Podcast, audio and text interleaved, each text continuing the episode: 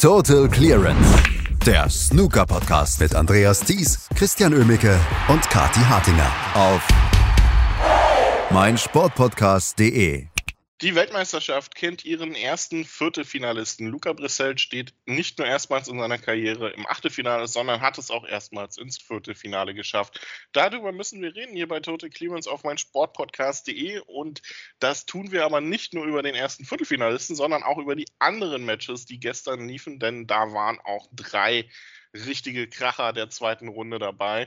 Mein Name ist Christian Oemicke und ich begrüße, wie es üblich ist, zum Samstagmorgen Brunch Dr. Katharina Hartinger bei mir. Guten Morgen. Guten Morgen, Christian. Oh, ja, also wie man sich vorstellen kann, ich habe sehr gute Laune und freue mich jetzt sehr auf unser gemeinsames Frühstück hier. Erstmal Ehre, wem Ehre gebührt. Herzlichen Riesenglückwunsch von uns. Das waren keine leichten Wochen in der letzten Zeit für dich und für alle Beteiligten. Riesenherzlichen Richtig. Glückwunsch. ähm, ähm, also Chapeau, kann man nur sagen. Dankeschön, ja, und danke für eure Unterstützung. Ne? Wir haben ja doch ähm, einiges hinbasteln müssen jetzt mit WM-Quali und WM und ja auch schon vor meiner Abgabe. Aber jetzt können wir sagen, es hat sich gelohnt. Und ich bin ganz ehrlich, Christian, es fühlt sich schon ein bisschen so an, als hätte ich eine Snooker-WM gewonnen im Crucible. Das ist schon ein sehr gutes Gefühl, obwohl natürlich wesentlich mehr Leute ihre Doktorarbeit verteidigen als äh, WM-Finals gewinnen. Aber das macht ja nichts. Heute fühle ich mich mal so, als hätte ich gerade meinen WM-Titel gewonnen. Das ist ein sehr gutes Gefühl. Kann ich nachvollziehen. Ähm, oder eigentlich nicht, weil ich habe weder einen Doktortitel noch die Weltmeisterschaft gewonnen. Aber vielleicht kommt ja eins von beiden noch. Und vielleicht kommt eins von beiden ja auch bei Luca Brissell noch. Und ähm, das hätte man vor dem Turnier vielleicht gar nicht so unbedingt erwartet, denn überraschenderweise, vielleicht auch für ihn selbst, war er ja jemand, der noch nie ein Match im Crucible gewonnen hat. Dieses Jahr hat er es geschafft in einem sensationellen Decider sich ganz knapp gegen Ricky Warren in der ersten Runde durchgesetzt und gegen Mark Williams mit das vielleicht unterhaltsamste Match dieser Weltmeisterschaft bisher abgeliefert vom Gesamt ähm, Match her. Es war nicht immer brillant, aber es war durchweg unterhaltsam und am Ende auch richtig spannend. Also richtig, richtig gutes Match zwischen den beiden. Ja, also wirklich das herausragende Match eigentlich bisher dieser WM, jetzt mal rein objektiv gesehen. Ähm, ich habe wieder mal einen ganz neuen Respekt gewonnen für Luca Brissell und mir ist aufgefallen, dass mir das eigentlich immer in Wellen so geht.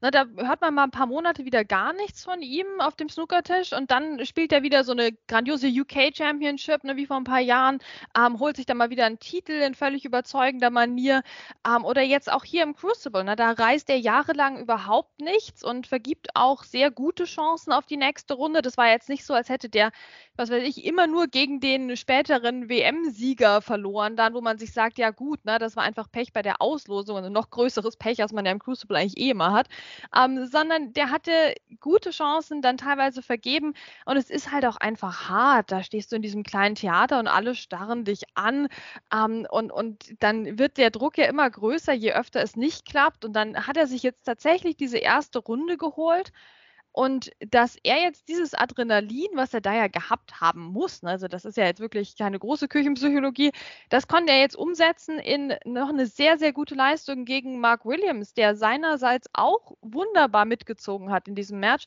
Ja, also wirklich Hut ab auch vor, vor Luca Brissell hier.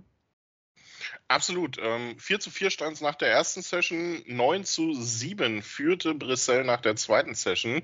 Und am Abend, äh, äh, also oder in der, in der dritten Session gestern, ging es dann auch wirklich nochmal hardcore mäßig weiter. Luca Brissell führte mit 11 zu 8 und dann kam Mark Williams, ähm, der irgendwie anscheinend auch so ein bisschen muskuläre Probleme hatte. Ähm, das äh, hat man so neben, nebenbei in den letzten, ähm, in den letzten Tagen gehört. Ähm, man hat es ihm teilweise, finde ich, auch so ein bisschen angesehen. Er ist sehr oft nochmal raus aus Stößen gegangen, sehr oft nochmal rein. Aber wie er sich die, Bra äh, die Frames 20, 21, 22 da geholt hat, war wirklich brillant anzuschauen, teilweise auch taktisch.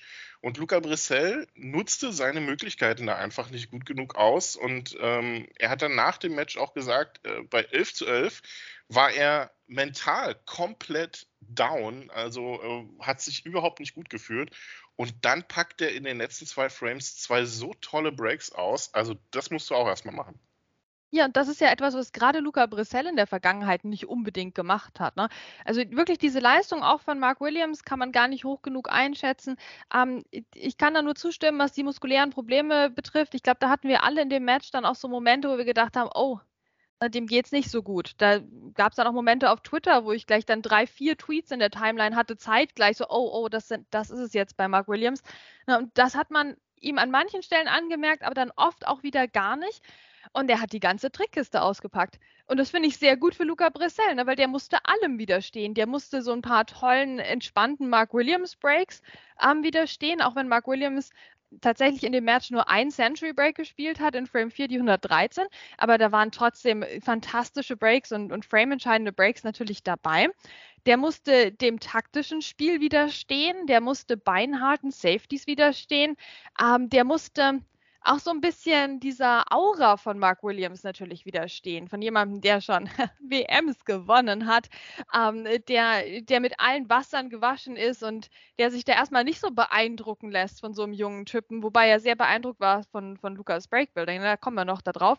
Ähm, und dann steht es plötzlich 11 zu 11 und ja, also ganz ehrlich, der, der Luca Brissell, den wir in den vergangenen Jahren bei der WM erlebt haben, der hätte das Spiel verloren der hätte das verloren. Aber unser neuer Luca Brissell hier mal wieder rund erneuert, ähm, spielt dann eine 84 und eine 67 in den zwei folgenden Frames und gewinnt das mit, mit 13 zu 11, vermeidet den Entscheidungsframe, bleibt cool, macht sein Ding, wirkt auf mich so, als wäre es ihm eigentlich egal, wer da gewinnt, weil das ist so ein entspanntes Trainingsmatch. Ja, und dann ist er jetzt einfach im Viertelfinale in der ja legendär besten Runde auch irgendwie der WM. Genau, wir hören mal rein, was ähm, Mark Williams nach dem Match äh, zu seinem Gegner und zu seiner Saison gesagt hat. Mark, reflections on the match. I think it was a high quality match all the way through. Um, you know, he, he, played some unbelievable stuff. I don't know how many century breaks he had. We could have had a load more. And I put the pressure on him tonight, got it back to 11 all. And I was feeling strong if I had the chances, but he made two two breaks the last two frames is as good as I've I've seen you. You know, you can't get much better than that. He was potting balls from everywhere, and thoroughly deserved the win. And played in a good spirit. There was a bit of chat as well. Well, some of the breaks he had was just unbelievable, and I, every time he done a great break, I said, "Oh, nice break," because it's not many people can make a break, breaks like he was making, and so quick as well. Uh, I just hope he can continue that form up uh, if he plays O'Sullivan and do himself justice, because if he plays like that, he's going to be hard to stop incredible to think it's the first time he's been in the second round. Um, yeah, it's unbelievable, really, with his talent. But obviously there must be reasons for that. But uh, if he keeps playing the way he's, he's going, he got he can beat anybody. And just a final question: How do you reflect on the whole season? Yeah, I think it was all right. I played some really good stuff in patches. Uh, lost a couple of qualifiers, but overall, I think it's been really good for, for, for where I am in my in my career. I think it's been good, and I hope I can carry some form next year.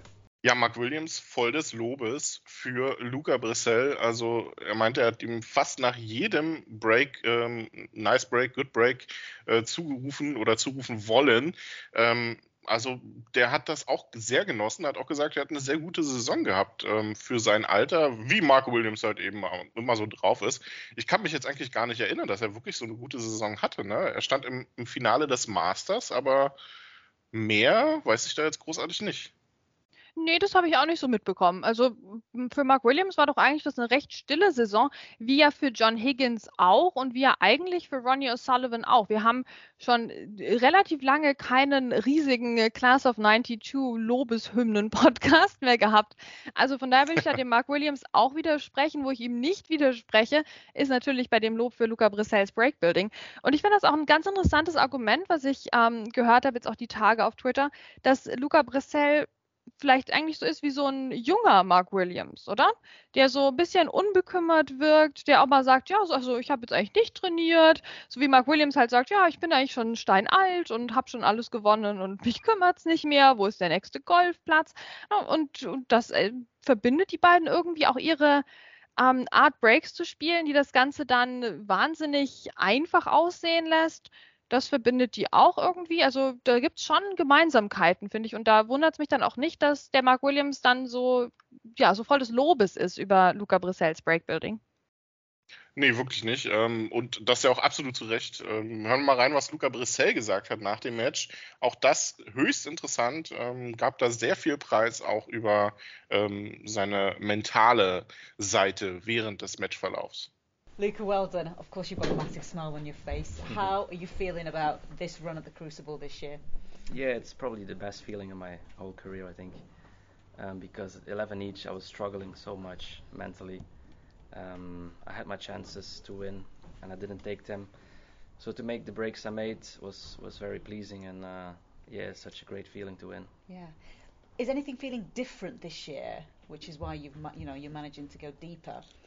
Yeah, um, I've played so many good games in my career, but I've I've never really had the same feeling twice. Um, if you know what I mean, like I've do- I've done it so many times. Like I play a good session and then I play a bad one. But I think this year I've played.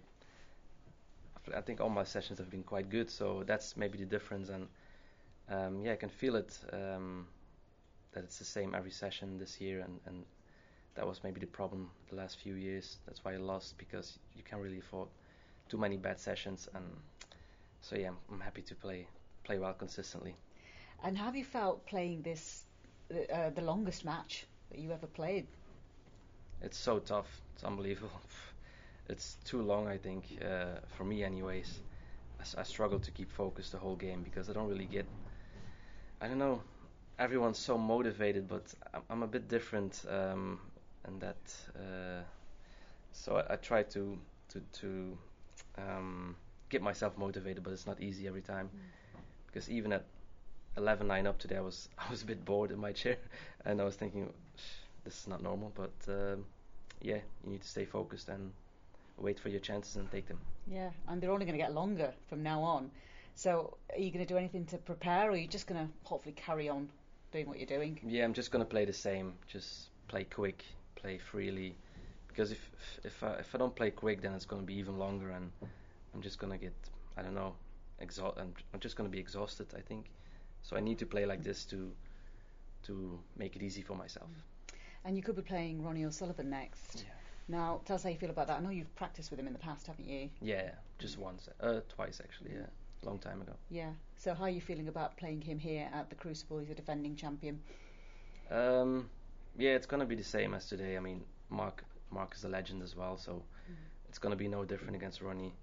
Um, everyone was cheering for Mark today, and it's gonna be the same for Ronnie. So uh, it's no problem for me. Um, I just hope to play well, and if I lose, I lose. But I'm trying to win. Yeah, and it's going to be a match. Obviously, all eyes are going to be on that match uh, when you play, you know, the defending champion and the world number one. How do you feel when you're in the arena and you know there's so much attention on you? Is that do you feel better in that situation or? For me, it feels the same as any other tournament. Um, it's just you know it's it's such a big ranking tournament. You know, many ranking points, and that's that's what makes the big that, that's what makes the difference. I think uh, for the players in terms of pressure. Mm. Um, you just want to win because you know if you win, it's it's such big money and it keeps you safe in the top 16 if you win and stuff like that. So uh, that's that's what makes it so big. Ja, also Luca Brissell natürlich äh, überglücklich, dass er hier im Viertelfinale steht. Ähm, hochinteressant, nicht nur, ähm, dass er sich verständlicherweise bei 11 zu 11 nicht allzu gut gefühlt hat, aber ich fand auch witzig, was äh, äh, auf die Frage, was er denn dieses Jahr anders macht oder was dieses Jahr anders ist bei der WM, dass er hier mal Matches gewinnt, so in Anführungsstrichen, äh, geantwortet hat, ja, er, er spielt äh, dann einfach mal nicht nur eine Session gut, sondern dann halt auch mal zwei Sessions. Das ist mal eine brillante Idee, oder? Das ist richtig genial. Also, wenn der Luca Brissell vielleicht auch eine Doktorarbeit schreiben möchte, das wäre doch ein Thema. ähm, nee, also das sind wieder äh, fantastische Insights, ähm, die natürlich sehr trivial wirken, weil ja, wenn du je, wenn, übrigens Christian, wenn du jeden Frame gewinnst, dann wirst du am Ende Weltmeister. Ja, aber natürlich und? bedeutet, ja richtig, ne? natürlich bedeutet das auf der, auf der mentalen Ebene was anderes und dieses Einbrechen von Luca Brissell, ähm, was ihn vielleicht so ein bisschen in die Neil Robertson-Ecke stellen würde bei der WM, wenn ich jetzt mal ganz böse bin. Ähm, das hat er bisher nicht gezeigt. Ja? Also von daher sehe ich den Punkt von ihm schon, dass er gleichmäßiger sein Spiel durchzieht und sich auch nicht beeindrucken lässt, wenn der Gegner mal eine Stärkephase hat, weil er weiß, er bricht jetzt nicht ein, er kommt zurück, wenn er die Chance hat ähm, und, und spielt eben gleichmäßig gut seinen Stil durch. Ich finde trotzdem von der Chancenauswertung hätte er stellenweise was besser machen können. Also eben gerade in den Frames, als ähm, Mark Williams sich auf den Weg machte, nochmal zum 11 zu 11 auszugleichen. Ähm, es gab auch zwischendurch mal in den Frames 8 bis 10 ne, so eine ähm, äh, sessionübergreifende Phase, wo ich mir dachte, hm, na, das ist nicht so, nicht so das Gelbe vom Ei von Luca. Aber sowas wird passieren bei einer WM, bei diesen super langen Matches und wirklich beeindruckend, mit welcher Gleichmäßigkeit er sich da wieder rausgeholt hat und äh, wie er dann wieder sein Breakbuilding durchgezogen hat, was eher gegen Ende des Matches noch zwingender wurde. Also Luca Brissell steht erstmals im Viertelfinale der Weltmeisterschaft und wird dort wahrscheinlich ähm, auf Ronnie O'Sullivan treffen oder Hossein Wafai kann auch ein bisschen zurückschlagen. Denn darüber müssen wir als nächstes sprechen. Es war das schlichtweg am meisten erwartete Match dieser Weltmeisterschaft bisher. Nach den groß angekündigten äh, verbalen Schlachten von Hossein Wafai in Richtung Ronnie O'Sullivan, der das alles relativ locker genommen hat, war es dann eigentlich, ähm, wie Andreas uns ja auch zwischendurch mitteilte, relativ zivilisiert. Das Einzige, was dann aufgefallen ist, äh, war Hossein Wafais wirrer Anstoß im zweiten Frame und ähm, ehrlicherweise war das auch mit das ereignisreichste, was der Iraner bisher zum Match beitragen konnte. Ja, das, das war nichts, was, was der Hossein Wafai gestern irgendwie an, ähm, an Möglichkeiten dabei hatte, Ronnie hier irgendwie gefährlich zu werden und seinen Worten Taten folgen zu lassen. Ja, seltsam. Also ich glaube, dass es so ganz zivilisiert war, lag einfach nur daran, dass Andreas in der Arena war. Sonst hätten wir da ein ganz anderes Match gesehen. Ähm, generell habe ich mich auch nicht unbedingt also gefreut auf diese Begegnung, bin ich auch ganz ehrlich, weil das ist schon ein bisschen sehr viel Macho-Gehabe, was ja mehr einseitig war dieses Mal vielleicht oder es, ich weiß auch nicht. Aber Ronnie hat das alles an sich abprallen lassen oder er war extra angestachelt. Ich weiß nicht, wie du jetzt seine Körpersprache interpretieren würdest in diesem Match, also auf dem Tisch war wahrscheinlich extra angestachelt, aber neben dem Tisch wirklich sehr, sehr ruhig, auch wenn das schon ein bisschen seltsam war, dass die beiden halt wie üblich im Crucible in den ersten Runden sehr nah beieinander saßen. Aber gut, ich meine, Paul Collier war der Schiedsrichter und wenn jemand Ruhe und Ordnung ins Geschehen bringen kann, dann ist es ja auch Paul Collier. Ähm, von daher waren sie da bestens aufgestellt für dieses Match nur bestens angestoßen hat der Hossein Wafai halt wirklich nicht. Ich weiß nicht, also erster Frame, da gibt es einen Einsteiger für Hossein Wafai, kommt da nicht weiter. Ronnie O'Sullivan macht die 78 und dann zweiter Frame und erster Anstoß von Hossein Wafai und er ballert mitten in die Roten rein, dass die über den ganzen Tisch sich verteilen. Ähm, also das finde ich toll, dass er das mit so viel Schmackes da den, den, den weißen Ball da reinhauen kann. Aber äh, irgendwie, also was hätte daran jetzt klappen können, habe ich mich gefragt. Also was, was daran, was war das, war die Intention hinter dieser Aktion? Also naja, das war die, das war die, die Antwort quasi auf das, was Ronnie O'Sullivan bei ähm, ich weiß nicht genau, was ein Qualifikationsmatch vor einem Jahr oder so gemacht hat, als er 0-4 hinten lag. Und da hat Ronnie Sullivan genau das gemacht. Und das war quasi Hossein Wafais Antwort auf die von ihm ja als respektlos bezeichneten Aktionen von Ronnie O'Sullivan. Nur ist es halt äh, ja nicht wirklich bleibend in Erinnerung geblieben, weil auch einfach keine rote gefallen ist. Ja, richtig. Und ich meine, dann findest du was respektlos und dann machst du es irgendwie auch. Also macht das die Situation jetzt ja. besser? Ist eine ganz andere Frage. Ähm, es hätte aus meiner Sicht eigentlich für Hossein Wafai nicht unbedingt was Gutes bei rauskommen können, weil ich meine, du kannst doch nicht damit rechnen, dass da jetzt eine rote fällt, sondern die wesentlich höhere Wahrscheinlichkeit ist doch, dass genau das passiert, was da passiert ist und du hast Ronnie O'Sullivan einen Frame geschenkt, weil du ihm den kompletten Tisch aufgemacht hast und es gibt jetzt kaum einen Spieler, der mit einem etwas exotisch aussehenden, aber offenen Tisch so gut durch kleines Positionsspiel umgehen kann wie Ronnie O'Sullivan. Ja, und dann äh, hatte diese ganze Aktion einfach was von, von großer Dummheit an der Stelle von Hossein Wafai. Und er muss sich das ja vorher überlegt haben vor dem Match, dass er das macht.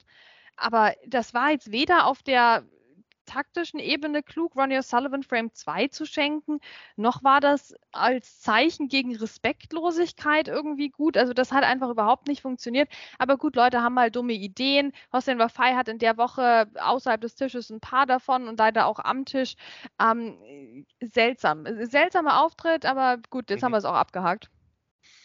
Ja, ich, ich äh, verstehe es ehrlicherweise auch nicht, weil ähm, er kann ja das so eine Aktion auch gerne machen, ähm, aber die mache ich doch nicht bei einer Weltmeisterschaft oder wenn ich selbst das erste Mal im Achtelfinale einer Weltmeisterschaft stehe dann baller ich doch nicht äh, so meine Chancen noch durch die Gegend. Ähm, spielerisch war das äh, noch nicht das beste Match bisher. Ronnie O'Sullivan war einfach der, der bessere, der klar bessere Spieler, sowohl vom Breakbuilding her als auch bei den langen Bällen, als auch von den taktischen, vom taktischen Geschehen. Also der führt hier mit 6 zu 2 vollkommen zurecht. Was man Hossein Wafai noch zugutehalten kann, er hat zwei Frames dann ähm, noch gestohlen mit einer 64 und mit einer 58, aber ähm, sind wir uns, glaube ich, relativ einig. Also Ronnie O'Sullivan wird das vermutlich nicht in zwei Sessions gewinnen, aber er wird dieses Match gewinnen.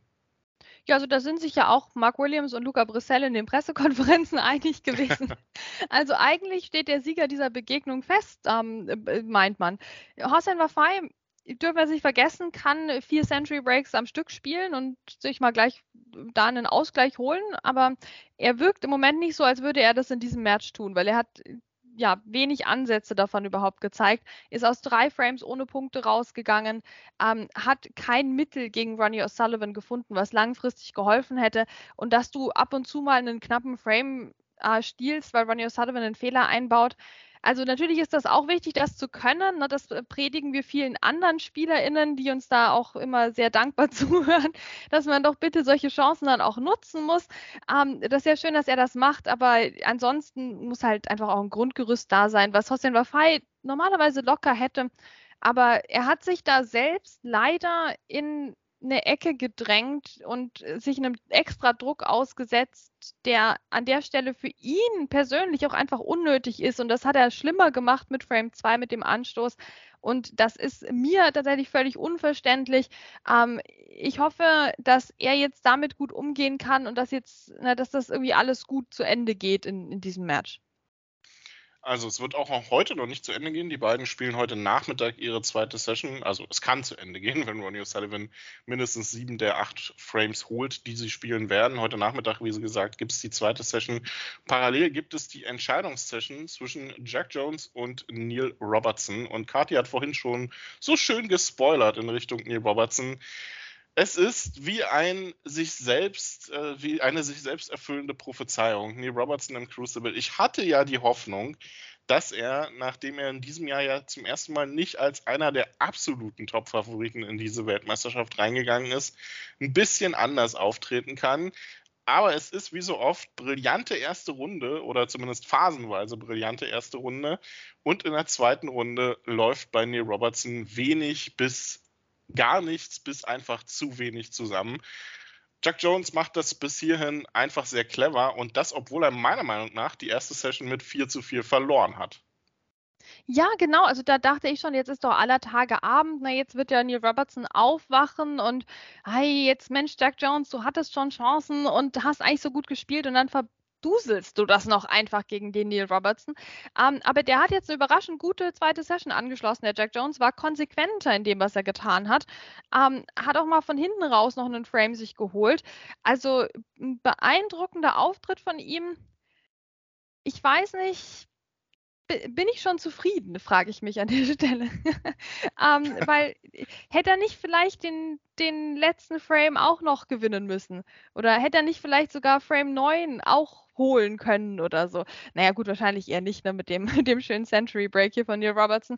Aber äh, er ist noch nicht auf der sicheren Seite. Ich habe immer noch Angst um Jack Jones, da bin ich auch ganz ehrlich. Trotz der Neil Robertson-Geschichte in den weiteren Runden im Crucible, trotz äh, des Vorsprungs von vier Frames, trotz des guten Auftritts von Jack Jones, also der ist wirklich noch nicht über der Ziellinie. Und da schwirrt ja auch immer noch diese Geschichte von Martin Gould rum, ne? der schon so weit vorne lag gegen Neil und dann wurde es doch nichts. Das war allerdings in der ersten Runde. Also ja, trotzdem, es heißt weiter, also für die Jack Jones-Fans, absolutes Daumendrücken ist angesagt, aber der verkauft sich so gut, der Jack Jones. Und das ist ja auch jemand, komm Christian, da sind wir jetzt mal ein bisschen stolz auf uns, wo wir immer wieder sagen, der kann doch was, der Jack Jones, und wo wir uns immer freuen, wenn der mal ein paar Runden weiterkommt und dann macht er doch wieder nicht so richtig was draus. Also ich, ich finde das genial, wie der jetzt hier im Moment spielt. Also ich hoffe, der kann das auch echt genießen. Ähm, ich denke, zum zumindest in der zweiten Session war das stellenweise richtig so, dass er das genossen hat. Auch ich meine, diese 74 in Frame 14. Ähm, Jack Jones, äh, grandios wirklich und ich hoffe einfach jetzt, er, er kann das durchziehen. Nichts gegen Neil Robertson, aber ich hoffe, der Jack Jones kann das durchziehen. Es war übrigens äh, tatsächlich in der zweiten Runde äh, gegen Martin Gould damals, äh, 2010, ähm, als äh, Martin Gould ja schon deutlich führte. Ich glaube, ja auch 10-6, ne? Nee, 11-5, glaube ich, lag er sogar nach zwei Sessions vorne und führte dann auch 12 zu irgendwas noch. Ähm, und verlor das Match am Ende noch und Neil Robertson wurde Weltmeister. Aber so richtig ganz, ich mag nicht dran glauben, ehrlich gesagt, weil es ist äh, einfach nicht so richtig rund bei Neil Robertson. Er zeigt ja immer wieder tolle Tendenzen, tolle Breaks, wie er auch gestern in die Abendsession reingekommen ist, äh, mit einer 123, nachdem er ja in der ersten Session durchaus äh, hätte eigentlich nicht sich beschweren dürfen, wenn er 2-6 hinten gelegen hätte nach dieser Session. Stattdessen stand es 4 zu 4 und er führte dann 5-4 und danach spielt eigentlich sechs Frames lang, äh, sechs Frames lang nur Jack Jones. Nee, Robertson immer wieder mit guten Möglichkeiten, aber macht einfach nichts draus. Also das ist schon frustrierend anzuschauen, wenn man die Robertson-Fan ist im Crucible jetzt so die letzten Jahre. Also auch wenn Jack Jones das vielleicht am Ende trotzdem verlieren sollte, was ich aktuell tatsächlich nicht glaube, der wird es schon irgendwie machen, weil der wirkt unheimlich stabil. Ich weiß nicht, äh, wie es dir da geht, aber der wirkt auch einfach, als wenn ihn das so unbekümmert lässt schon so ein bisschen, wie es ihn gegen Ali Carter auch ausgezeichnet hat. Er hat einfach ruhig seinen Stiefel durchgezogen und interessiert eigentlich gar nicht, gegen wen der spielt. Ja, das ist so ein walisisches Brett, ne? Der Jack Jones, ja. der steht da einfach, dann spielt er wieder einen Break, spielt er wieder eine Safety. Kein Drama, kein Drama. Das Drama bringt nur irgendwie das Publikum mit sich. Ne? Das war gestern schon ähm, für Crucible-Verhältnisse sehr laut und ähm, bis teilweise auch ein bisschen nervig. Ne? Ich weiß nicht, ob, die, ob dieser massive Jack Jones-Fans aus Jack Jones persönlicher Entourage stammt oder einfach nur zufällig da war. Vielleicht war es auch Andreas, wir bestätigen oder ähm, streiten da auch nichts ab an dieser Stelle. Ähm, es ist ja ein bisschen grenzwertig gewesen, stellenweise, finde ich, fürs Crucible, für die WM, aber äh, was soll's, Neil Robertson, der kann damit umgehen. Also ist jetzt auch wieder nicht, aber er konnte auf dem Snookertisch einfach gestern mit seinem König so gut umgehen gehen und deswegen liegt er jetzt deutlich zurück. Ähm, ich bin sehr gespannt und ja, äh, hoffe, hoffe einfach für Jack Jones, dass er sich belohnen kann für das, was er da gespielt hat. Er wirkt cool genug, aber die Ziellinie ist ja auch noch ein Stückchen weg. Ne? Also schauen wir mal, was dann passiert, wenn es dann Richtung 11, 12 geht. Genau, wir werden es beobachten. Ähm, vielleicht hilft Jack Jones auch, dass äh, die Aufmerksamkeit vielleicht wieder ein Stück weit auf dem Nebentisch liegen wird bei Ronnie O'Sullivan gegen Hossein Rafai. Jack Jones gegen Neil Robertson, wie gesagt, parallel dann in ihrer zweiten Session heute Nachmittag. Am Morgen wird es wahrscheinlich sehr, sehr viel Aufmerksamkeit geben für das Match zwischen Anthony McGill und Jack Lisowski. Und das liegt nicht unbedingt daran, dass sich alle so sehr freuen, die beiden zu sehen, ohne jetzt despektierlich zu sein. Aber Mark Allen führt gegen Stuart Bingham einfach mal schon mit 12 zu 4. Nach der ersten Session war hier noch relativ viel offen. Äh, wenn man so möchte. Auch dort war Mark Allen ja schon äh, brillant unterwegs, aber lag ja nur in Anführungsstrichen 5 zu 3 vorne. Aber was der Nordire dann da gestern abgeliefert hat, da können wir nur sagen, die gute Nachricht für Stuart Bingham ist, er darf heute nochmal wiederkommen. Die schlechte Nachricht ist, er muss heute nochmal wiederkommen. War der überhaupt da gestern, Christian? Ja doch, ich habe ihn Century spielen sehen im letzten Frame. okay. okay, gut. Vielleicht kam er einfach zu spät. Ja, also Stuart Bingham hat gestern in weiten Strecken nicht stattgefunden. Ähm, das ist sehr enttäuschend, insbesondere für mich, weil ich ja doch äh, große Stücke auf Stuart Bingham gesetzt hatte. Immerhin ist er durch die erste Runde souverän durchgekommen. Das war ja das Haupt, das war mein Haupttipp. Ich versuche es mir schön zu reden, Christian, gönn es mir heute. Ähm, das war also katastrophal von Stuart Bingham. Das war mal wieder sehr gut von Mark Allen. Ähm, da frage ich mich jetzt natürlich, was können wir über die Form von Mark Allen sagen jetzt? Äh, weil irgendwie ist, im Streckenweise habe ich das Gefühl, das wird der Mark Allen gegen, gegen mich spielen oder so. Aber andererseits hat er es auch echt gut gemacht. Also, wie, wie würdest du seine Leistung insgesamt einschätzen? Also, wir können jetzt die ganzen Mark Allen Breaks hier aufzählen. Ähm, und das waren viele und, und schöne, aber äh, was, was lernen wir, Christian? Es war, also es erinnerte phasenweise, muss ich sagen, auch wenn ein Century fehlte bei Mark Allen, aber es erinnerte phasenweise dann doch so ein bisschen an die Konsequenz des Mark Allen aus der ersten Saisonhälfte. Also ich muss sagen, ich war beeindruckt. Also ich hätte nicht nur mehr Gegenwehr erwartet von Stuart Bingham, sondern ich hätte auch nicht gedacht, dass Mark Allen hier in die Weltmeisterschaft tatsächlich dann so reinkommt, nachdem er ja auch in seinem ersten Match gegen äh, Fan Jingyi phasenweise durchaus auch Probleme hatte. Also das ist ähm, rundum solide. Also wenn Mark Allen hier so weiterspielt, dann äh, wird der eine Rolle spielen. Äh, auch in Richtung One-Table-Setup. Nächster Gegner wäre ja Jack Jones oder Neil Robertson. Also das könnte hochinteressant werden, vor allem wenn es wirklich Jack Jones wird. Ne?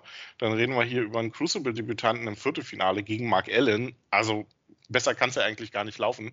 Ich muss sagen, mir geht es ein bisschen ähnlich wie dir Richtung Enttäuschung bei Stuart Bingham, weil der hat so gut gespielt äh, in seinem ersten Match gegen David Gilbert, der es ihm zwar zugegeben auch relativ leicht gemacht hat, aber ich dachte eigentlich, diese untere Draw-Hälfte mit den Unwägbarkeiten von Mark Allen, Neil Robertson ähm, und da ja alle so ein bisschen auch auf die obere Hälfte zwischen äh, bei Ronnie O'Sullivan geschielt haben, hilft unter Umständen äh, Stuart Bingham so ein bisschen sich hier wieder durchzumogeln und dann legt er so einen Auftritt gegen Mark Allen hin. Also ich hoffe, dass es heute früh ein bisschen mehr als nur noch äh, ein oder zwei Frames gibt, aber so richtig dran glauben mag ich eigentlich nach der Leistung gestern nicht.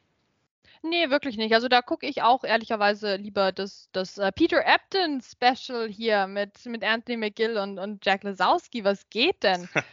also das, das wird sehr Karottensaftlastig. Das wird eine gute Nummer, glaube ich, zwischen den beiden. Ähm, sind auf der einen Seite sich eigentlich in manchen Sachen ähnlich, dann aber auch wieder ganz unterschiedlich. Also das wird heute ein, ein Top-Snooker-Tag, auch wenn ich nicht im Moment die Hoffnung habe, dass Stuart Bingham da noch irgendwas zu beitragen würde. Wahrscheinlich nicht äh, allzu viel. Wie gesagt, also Mark Allen und Stuart Bingham beenden ihr Match heute in der Morgensession 12 zu 4 führt dort Mark Allen. Parallel beginnt Anthony McGill seinen ersten Auftritt hier bei der WM nach dem Sieg gegen Judd Trump, gegen dessen guten Freund Jack Lisowski. Mal sehen, ähm, ob da irgendwelche Rachegefühle bei Lisowski aufkeimen. Ich glaube, dass hier Anthony McGill durchaus als Favorit gesehen werden kann, weil er einfach taktisch ein Stück mehr zu bieten hat als Jack Lisowski. Also das wird eine sehr schwere Aufgabe für den Engländer. Ronnie O'Sullivan ähm, und Hossein Wafal bestreiten bei 6 zu 2 am Nachmittag ihre zweite Session. Jack Jones braucht nur noch drei Frames gegen Neil Robertson für die nächste große Überraschung bei dieser WM. Auch das in der Nachmittagssession. Und am Abend gibt es dann die zweiten Auftritte von Robert Milkins und CJ Hui, die gegeneinander spielen werden, und Gary Wilson gegen Mark Selby. Zwei hochinteressante Matches, die aber auch unterschiedlicher nicht sein könnten, Kati. Ja, und da freue ich mich einfach total drauf. Also ich meine, Robert Milgins gegen, gegen CJ Hui, das ist so ein bisschen das Duell der, ich sag mal zumindest Crucible Underdogs. Ne? Also CJ Hui sowieso zum ersten Mal dabei, dann aber gleich den Sean Murphy geschlagen. Ähm, Robert Milkins, einfach der Robert Milkins, da musste nicht mehr dazu sagen. Komm, hier zweite Runde Crucible, auf geht's.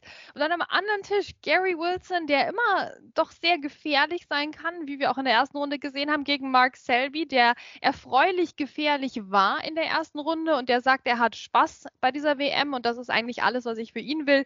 Ähm, ja, da, da geht es erst richtig los. Da haben wir die erste Positionsbestimmung in diesen Matches und das ist schwer vorherzusagen und deswegen umso interessanter. Und wir werden morgen natürlich darüber reden, wie die Matches heute gelaufen sind im Crucible, wenn die zweite Runde so richtig weiter in ihre Vollen geht. Und bleibt damit dran hier bei Total Clearance auf meinsportpodcast.de.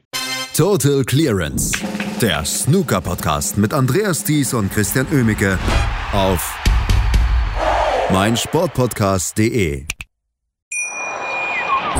Schatz, ich bin neu verliebt. Was? Da drüben. Das ist er. Aber das ist ein Auto. Ja, eben. Mit ihm habe ich alles richtig gemacht. Wunschauto einfach kaufen, verkaufen oder leasen. Bei Autoscout24. Alles richtig gemacht. Wie baut man eine harmonische Beziehung zu seinem Hund auf? Puh, gar nicht so leicht. Und deshalb frage ich nach, wie es anderen Hundeeltern gelingt, beziehungsweise wie die daran arbeiten. Bei Iswas Dog reden wir dann drüber. Alle 14 Tage neu mit mir, Malte Asmus und unserer Expertin für eine harmonische Mensch-Hund-Beziehung, Melanie Lippisch. Iswas Dog mit Malte Asmus. Überall, wo es Podcasts gibt.